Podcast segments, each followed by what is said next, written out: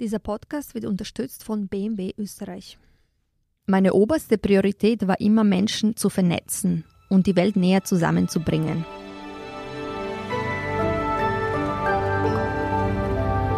Sie hören Edition Zukunft, der Podcast über das Leben und die Welt von morgen.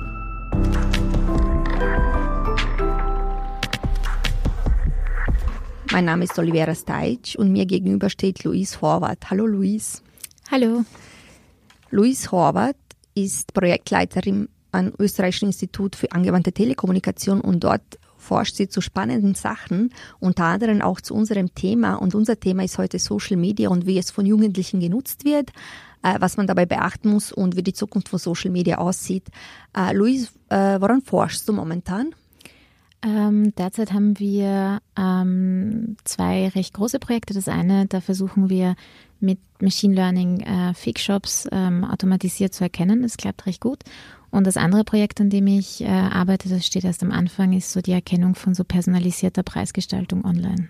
Ah, das ist spannend. Darauf kommen wir noch später zu sprechen, weil es wird ja auch in Social Media verkauft. Ähm, das Zitat, das du vorher gehört hast, hast du erkannt, von wem das war? Ähm, ich meine, es äh, kommt auf jeden Fall von jemandem, der ähm, ein gutes Geschäft macht. Das ist meistens so diese Aussage, die kommt, äh, wenn Leute gutes Geld mit etwas machen. Du hast recht, das ist jemand, der sehr viel Geld verdient mit dem, glaube ich, größten sozialen Netzwerk, das es gibt. Das war Mark Zuckerberg und er hat es 2018 gesagt bei einer Anhörung vor dem US-Kongress und er hat eben gemeint, er will eigentlich die Welt verändern und äh, zu einem besseren. Facebook ist heuer 15 Jahre alt geworden. Ist die Welt, seitdem es Facebook gibt, besser geworden, deiner Meinung nach? Ich äh, würde sagen, nein. Ähm, sie ist ähm, wahrscheinlich auch nicht schlechter geworden ähm, oder sie hat sich verändert. Ähm, was ich mir bei Social Media oft denke, ist, wenn die Welt relativ klein gefasst wird, also quasi wie hat sich meine Welt, äh, deine Welt durch Social Media verändert, ähm, hat sie sich verbessert, dann finde ich so einzelne Aspekte, bei denen ich sagen würde, ja, da hat sich was verbessert und andere Aspekte, bei denen ich eher mir denke, puh, da hat sich viel verändert, wahrscheinlich nicht unbedingt im Guten. Hat sie sich für Kinder und Jugendliche verändert? Also wenn du überlegst, wie wir aufgewachsen sind, ist ihr Aufwachsen ein anderes? Ja, also ich meine, ich bin schon äh, mit Handy aufgewachsen, allerdings waren das noch so diese Tastenhandys. Ich erinnere mich an das ähm, Abschreiben der SMS, weil ich äh, nur zwölf SMS speichern konnte. Das heißt, da waren dann die SMS ganz wertvoll. Das heißt, ich hatte so ein Buch, in dem ich äh, quasi SMS äh, aufgeschrieben habe, um sie dann wieder zu löschen und genug Speicherplatz zu haben. Ähm, und das hat sich sicher sehr geändert. Das heißt, äh, ähm, die Anzahl an, an Konversationen, die geführt werden können, die Anzahl quasi an Erinnerungen, an auch stillliegenden Freundschaften, ähm, das ist ja quasi explodiert. Mhm. Viele sagen, die Jugendlichen starren nur mehr auf Bildschirme. Also das ist so diese dystopische Vision davon, dass sie alle irgendwie krumm gebückt äh, nur noch vor ihrem Tablet sitzen. Stimmt das? Ähm, ich, ich finde das eigentlich eine ganz äh, lustige Sache, weil ich bekomme oft irgendwie ja das äh, Gegenbild ähm, rückgespiegelt. Das heißt, wir hören ja von Jugendlichen und Kindern durchaus Kritik am Medienverhalten von Erwachsenen, von äh, ihren Eltern. Ähm, und so eine dieser für mich prägenden, lustigen Erfahrungen war in dem Zusammenhang, dass äh, mein dreijähriges Kind äh, sich auf einen Stuhl gesetzt hat und hatte so einen Duplo-Baustein in der Hand und hat einfach nichts gemacht. Und ich habe ähm, gefragt, was, was machst du gerade? Und gemeint, ja, ich äh, spiele U-Bahn fahren. Und dann dachte ich mir, ja, das stimmt tatsächlich. Wenn wir in der U-Bahn fahren, ist es sehr oft so, dass äh, wir sitzen da und alle anderen, ähm, vor allem Erwachsene, sitzen da und starren einfach in diese kleinen Kästchen. Und es ist nicht ersichtlich von außen, was machen sie. Also für ein Kind ist das von außen durchaus eine gewisse Blackbox. Ähm, ja. ja. Jetzt als Dreijähriger äh, nimmt man zwar seine Umgebung wahr, kann aber Kritik jetzt vielleicht nicht so elaboriert äußern, wobei ich das schon sehr, äh, sehr bezeichnend finde. Aber findest du, dass Jugendliche auch kritisch mit sozialen Medien umgehen, obwohl sie mit denen aufgewachsen sind und selbstverständlich eigentlich ähm, damit leben? Ja, auf jeden Fall. Also wir, wir starten ja quasi im Kindergarten inzwischen schon mit äh, Medienbildung, ähm, auch quasi vor den ersten Bildschirmen, denen, mit denen sie zu tun haben, auch wenn sie keine eigenen Geräte haben, ist es quasi wichtig, ähm, das zu thematisieren. Und was wir merken, ist eine durchaus kritische Haltung von äh, jenen, die Eltern haben, die mit äh, StudiVZ und Facebook ähm, auch ähm, aufgewachsen sind als Eltern.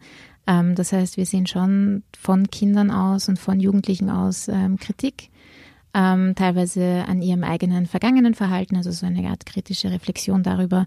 Früher war ich, äh, habe ich äh, vielleicht irgendwie in dem Zusammenhang nicht ganz geschickt gehandelt oder da hätte ich dann im Nachhinein würde ich alles anders machen oder junge Leute sollten alles anders machen, aber ähm, auch bezogen auf das Verhalten von äh, quasi Eltern ähm, und dieses ähm, vielleicht auch, auch Großeltern durchaus, also Großeltern, die als Facebook äh, Head ähm, dann einfach immer dieses Bild der Eltern, also der, der Enkelkinder haben oder das Bild der Enkelkinder in der Badewanne oder solche Sachen. Oh ja. Okay, das heißt, äh, sowas wie Datensicherheit, Datensouveränität ist schon ein Thema, ohne dass Sie es vielleicht so benennen. Ja, es ist auf jeden Fall ein Thema und es ist so ein Thema, ähm, das äh, wir quasi auch mit den Kleinsten schon besprechen. Das heißt, ähm, zu sagen, okay, was ist das äh, Recht am eigenen Bild? Was bedeutet das? ähm, und auch Eltern ähm, und Erwachsene dazu auffordern, das zu respektieren. Das heißt, Kindern auch durchaus, wenn sie sagen, ich will nicht auf ein Familienfoto, das Recht zugestehen, zu sagen, ähm, ja, du willst nicht auf dieses Familienfoto, dann kommst du nicht auf dieses Familienfoto, das ist überhaupt kein Problem. Ähm, Kindern auch mitzuteilen, wohin kommt dieses Foto, was passiert mit diesem Foto, das ich gerade mache. Ähm, und Kinder darin zu stärken, in diesem Bewusstsein, dass sie ja haben, ähm, ich möchte auf mich achten, ich kann auf mich achten und Selbstwirksamkeit, also quasi ich äh, will etwas und ich darf das dann auch ähm, durchsetzen.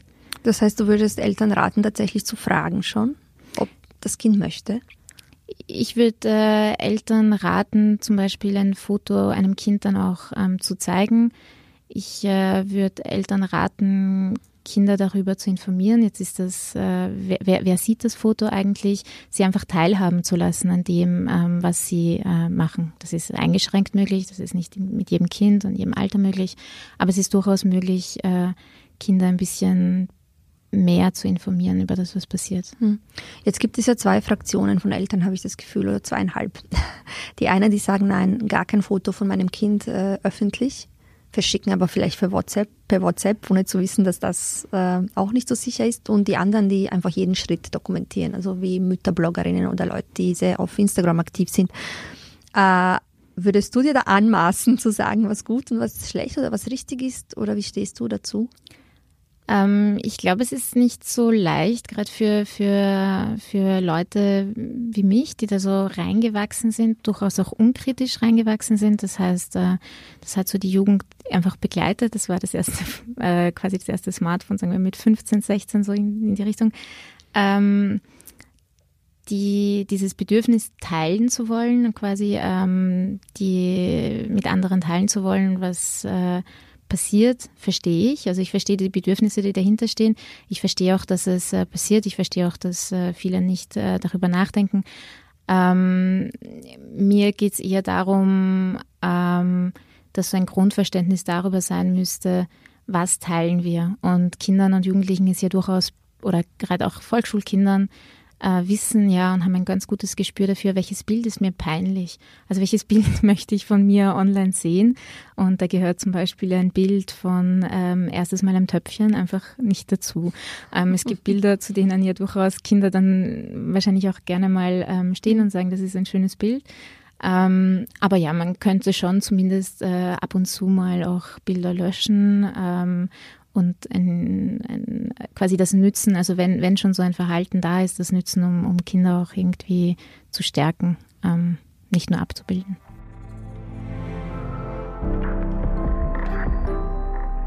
Ähm, jetzt, wenn wir über die etwas Älteren reden, die so schon selbstständig äh, Accounts einrichten und selbstständig nutzen, was sind so die sozialen Medien, die die Jugendlichen heutzutage nutzen, sagen wir so ab 13 bis junge Erwachsene? Sind das die gleichen, die wir nutzen? Also ich äh, glaube vor allem die Art der Nutzung ist wahrscheinlich anders. Ähm, viele nutzen TikTok. Ähm, das ist jetzt so die stärkst wachsende ähm, Social-Media-Plattform. Ähm, aber auch äh, WhatsApp wird genutzt, ähm, teilweise Messenger von Facebook ein bisschen weniger, Instagram wird genutzt, Snapchat, ähm, ganz unterschiedliche Kanäle, auf denen sie auch mit teilweise denselben Freundinnen, Freunden, aber auch mit anderen Gruppen auch kommunizieren. Ähm, TikTok, nur falls äh, jemand gar nicht weiß, was das ist, auf TikTok kann man kurze Videos posten, die immer mit Musik unterlegt sind und der Content dort reicht bis Slapstick, Unterhaltung. Es gibt sogar politisches. Man kann vieles damit machen. Das sind kurze Videosnippets. Ähm, ist Text passé? ähm, Text äh, verändert sich wahrscheinlich, äh, also quasi die Art und die, die Sprache verändert sich. Ähm, ich habe äh, letztens äh, recht viel Zeit auf ähm, Twitch verbracht. Ähm, da hatte ich das Gefühl, das ist jetzt vielleicht nicht äh, die Texte, die ich gern lesen würde, aber sehr viel Text. Sehr viel Text, also Text bleibt. Ja. Ähm, was würdest du sagen, was ist so die, die zukunftsträchtigste Plattform? Also wir sind hier im äh, Zukunftspodcast und schauen ein bisschen nach vor. Ja, wir beobachten schon sehr interessiert die Entwicklung bei TikTok. Ähm, aber ich warte schon auf, ähm, kommt noch mal etwas ganz Neues. Ähm, und das ist jetzt wahrscheinlich auch ein bisschen dieser Erwachsenenblick darauf, ähm, so ein bisschen wie die Alt-68er ständig äh, bis heute noch davon reden, dass sie auf ihre, auf dieses, äh, auf einen Protest warten, der quasi gleichwertig den 68er wäre und, und schon ganz klar ist mit der Fragestellung, es wird nie kommen, weil sie das schon so hoch, hochgehoben haben und hochstilisiert haben, auch wenn in Österreich jetzt nicht so viel los war. Ähm, aber ähm, ich habe das Gefühl schon auch bei Social Media, also ich warte schon immer wieder darauf, was kann passieren. Ja. Du wartest aufs nächste Facebook. genau, ich warte ein bisschen auf diese Sachen. Ich erinnere mich an diese Snapchat-Brillen, dass die Snapchat-Brillen gekommen sind, also diese Brillen, mit denen ähm, Aufnahmen gemacht werden konnte, Sonnenbrillen.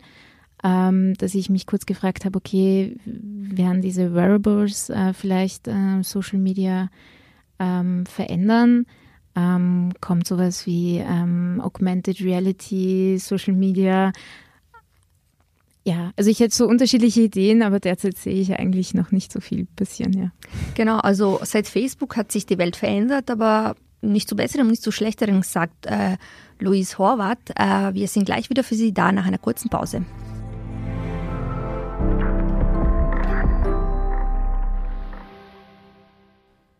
Und wie sehen deine Zukunftspläne aus? Eigentlich genau wie der BMW X1. Die Zukunft ist elektrisierend. Sichern Sie sich 3600 Euro Bonus auf rein elektrische Modelle wie den BMW i3 und 1800 Euro auf Plug-in-Hybrid-Modelle wie den neuen BMW X1. Mehr Informationen bei Ihrem BMW-Partner oder unter bmw.at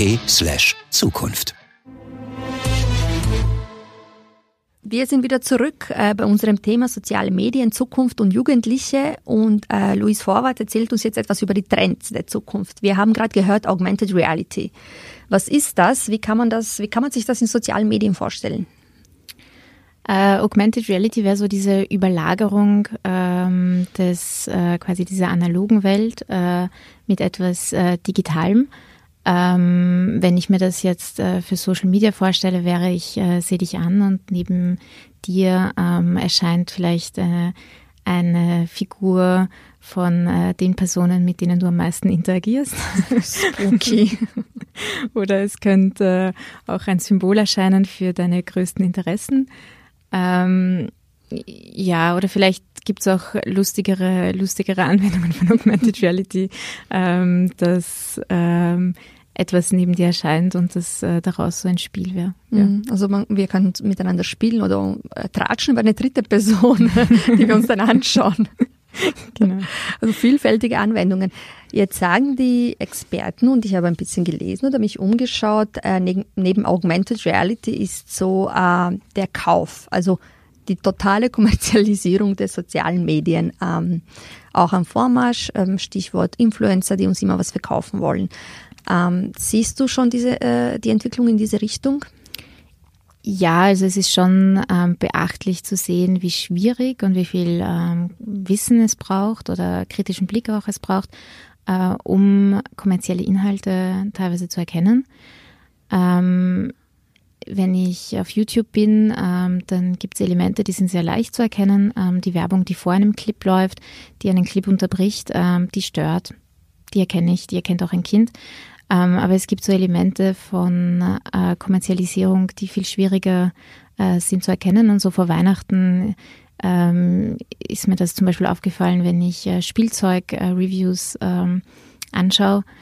Dann gibt es redaktionellere Beiträge, aber es gibt einfach Beiträge, bei denen völlig unklar ist, Wer welche Art von Test ist das gerade. Es gab ja auch diesen äh, Skandal oder, oder äh, aufge das aufgedeckt wurde, dass eigentlich bezahlte Reviews auf Amazon erscheinen. Kann man da überhaupt noch irgendjemandem vertrauen? Und Amazon ist jetzt äh, tatsächlich eine Verkaufsplattform. Genau, also ich meine, es gibt äh, die Organisationen, das ist jetzt so die sehr erwachsene Antwort zu sagen, okay, es gibt ja so ähm, Vereine, es gibt äh, Zeitungen und so weiter, denen äh, ein gewisses Vertrauen mhm. geschenkt werden kann. Ähm, aber es braucht schon auch die eigene Schulung äh, und auch sehr viel Medienbildung ab äh, frühester Kindheit, um äh, Kindern das Rüstzeug auch zu geben, ähm, Werbung äh, zu erkennen. Nicht nur zu erkennen, sondern so kritische Perspektiven darauf äh, quasi zu entwickeln. Das heißt, äh, Werbung gefällt einfach immer mehr, äh, wenn sie personalisiert wird, wenn sie an meine Interessen angepasst sind. Ähm, dann wird Werbung womöglich zu etwas, das ich sehr gerne konsumiere. Und ähm, ich, es gibt äh, so zum Beispiel ähm, auch Unternehmen, die ja damit werben, dass in äh, Netflix unterschiedliche Produkte ähm, auf die Firma hin personalisiert werden könnten. Das heißt, innerhalb einer Serie wäre dann einmal die Dose äh, von äh, Coca-Cola und einmal wäre die Dose von äh, ähm, also nicht Almnudler zu sehen, je nachdem, was meine Vorlieben sind. Genau. Oder wo ich gerade bin. In Österreich kriege ich Amdudler.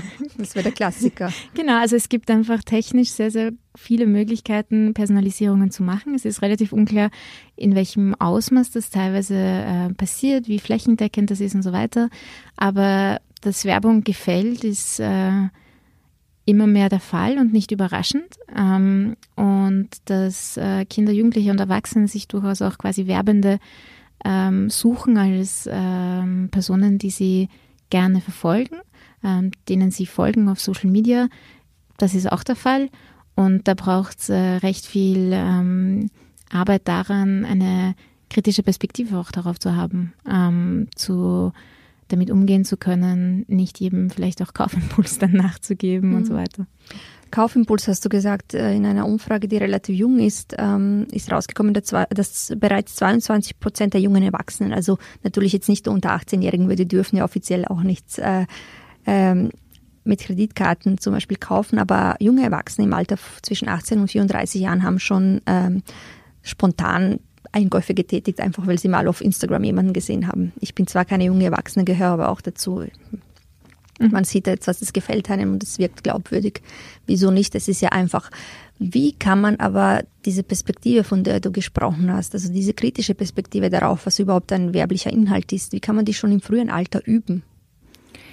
Ähm, es braucht eine Reflexion darüber, was gefällt mir daran. Es braucht eine Reflexion darüber, brauche ich etwas? Warum möchte ich das? Also was, was ist so dieser Ruf vielleicht auch in mir, dass ich das unbedingt brauche? Was, wofür steht etwas?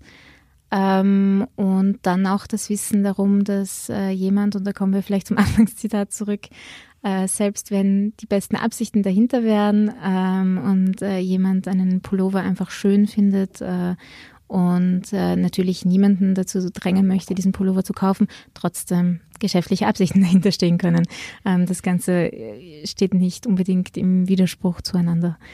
Ähm, und dann finde ich, braucht es eine Bildung dahin ähm, auch zu erkennen, wo kaufe ich ein und was kaufe ich ein. Also das sehen wir quasi bei Fake Shops und ähm, Instagram ähm, hat ja dann auch immer Werbung, also immer wieder taucht da ja auch Werbung auf, die ähm, zu quasi Fake Shops führt.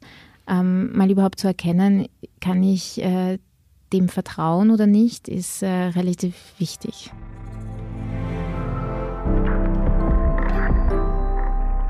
Es gibt ja nicht nur Fake-Shops, also Leute, die uns vorgeben, was wir kaufen zu wollen. Es gibt auch Fake News, das große Schlagwort, würde ich sagen, des, der letzten drei, vier Jahre. Also ähm, Inhalte, die einfach falsch sind, Inhalte, die irreführend sind, Inhalte, die einfach absolut nicht stimmen. Ähm, Facebook äh, hat sich ja gerade nicht mit rumbekleckert in den letzten paar Jahren, vor allem zum Beispiel bei der letzten US-Präsidentschaftswahl, damit dass es einfach eine Plattform äh, geboten hat für Fake News. Ähm, es ist würde ich sagen, jetzt ein bisschen so dystopisch einmal Tatsache, dass es das gibt. Und ich glaube auch nicht, dass Facebook trotz ähm, vorgeblicher allergrößter Bemühungen das loswerden will oder wird. Äh, wie kann ich schon den kleinsten Kindern beibringen, dass es Inhalte gibt, die geprüft wurden, die zum Beispiel von uns Journalisten gemacht wurden oder anderen vertrauenswürdigen Personen und Fake News? Ähm, ich glaube, Fake News zu erkennen wird äh, wohl immer schwieriger werden. Also wir sehen Deepfakes, also wir sehen diese auch ähm, sehr gut oder teilweise sehr gut gelingenden äh, Fakes bei Videos.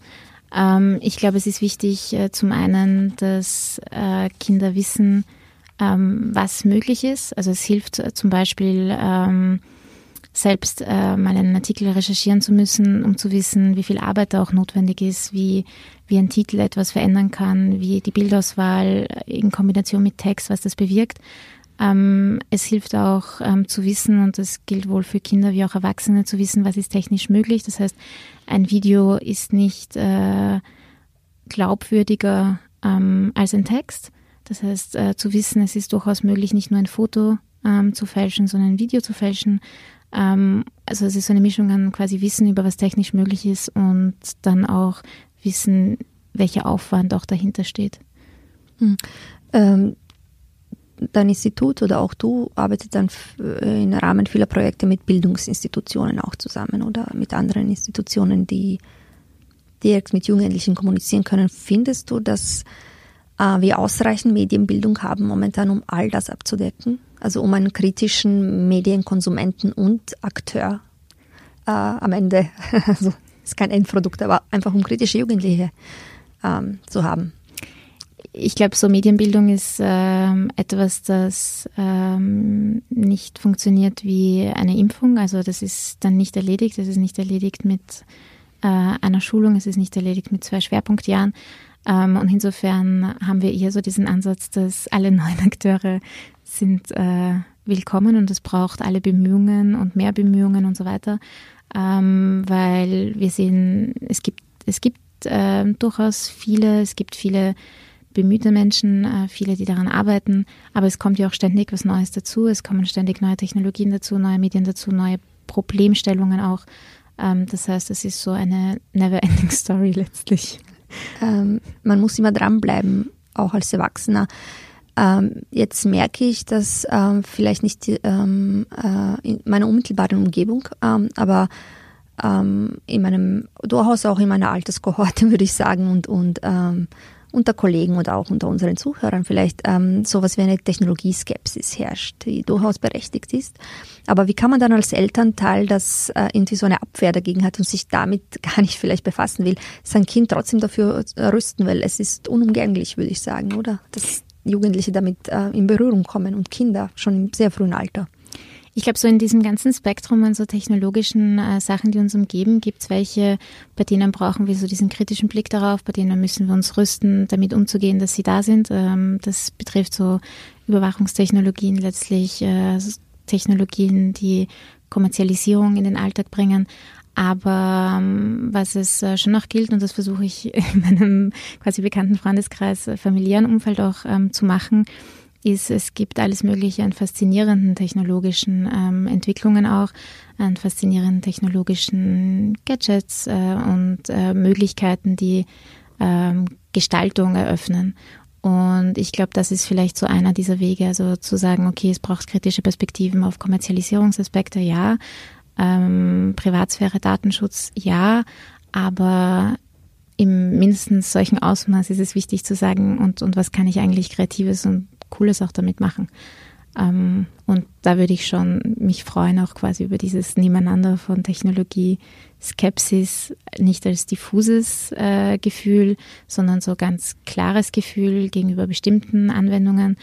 Aber es kann ja durchaus zur Seite stehen einer gewissen Begeisterung für andere ähm, imaginärere oder für, also es kann auch durchaus daneben stehen neben einer Begeisterung für andere Technologien. Ja, also ähm, auch soziale Medien, die von außen vielleicht wahnsinnig oberflächlich wirken, äh, bergen ja wahnsinnig viel also Potenzial für kreative Ausdrucksweise. TikTok ist zum Beispiel sowas, wo ich denke, wow, das hat ein Elfjähriger gemacht, unfassbar.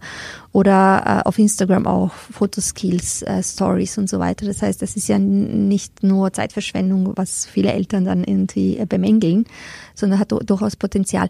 Und jetzt äh, ziehen wir es mal von der anderen Seite auf. Was kann man als Elternteil absolut falsch machen, wenn es darum geht, äh, Kinder irgendwie für diese Welt zu rüsten? Also wovon würdest du abraten? Ich würde davon abraten, Kinder allein zu lassen äh, mit äh, dieser Welt. Das heißt, sowohl allein zu lassen mit den Problemen, die sie vielleicht äh, darin äh, haben, als auch mit der Freude, die sie darin finden. Ähm, das heißt, ich würde ähm, Eltern eher raten zu sagen, zu überlegen, äh, was steht äh, so in meiner Welt, was passt in, was möchte ich.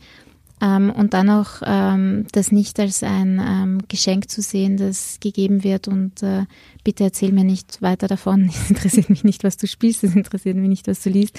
Ähm, und deine Ängste sind lächerlich, sondern ähm, das Kinder irgendwie ernst zu nehmen, also sowohl in ihren Ängsten, die sie vielleicht darin haben, Sorgen, aber auch in ihrer Freude, die sie haben, auch wenn das von außen ja oft schwer verständlich ist. Also es braucht ja oft recht viel Erklärung, ähm, dass jemand versteht, was ist jetzt vielleicht auch lustig an einem gewissen Spot, an einem Meme oder an, an ähm, einem Computerspiel.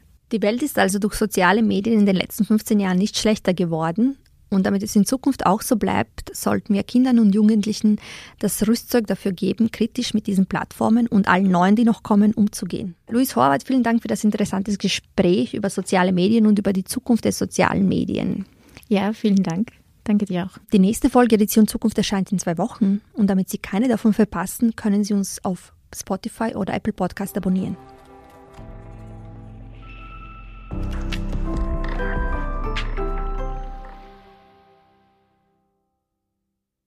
Und wie sehen deine Zukunftspläne aus? Eigentlich genau wie der BMW X1. Die Zukunft ist elektrisierend. Sichern Sie sich 3600 Euro Bonus auf rein elektrische Modelle wie den BMW i3 und 1800 Euro auf Plug-in-Hybrid-Modelle wie den neuen BMW X1. Mehr Informationen bei Ihrem BMW-Partner oder unter bmw.at slash Zukunft.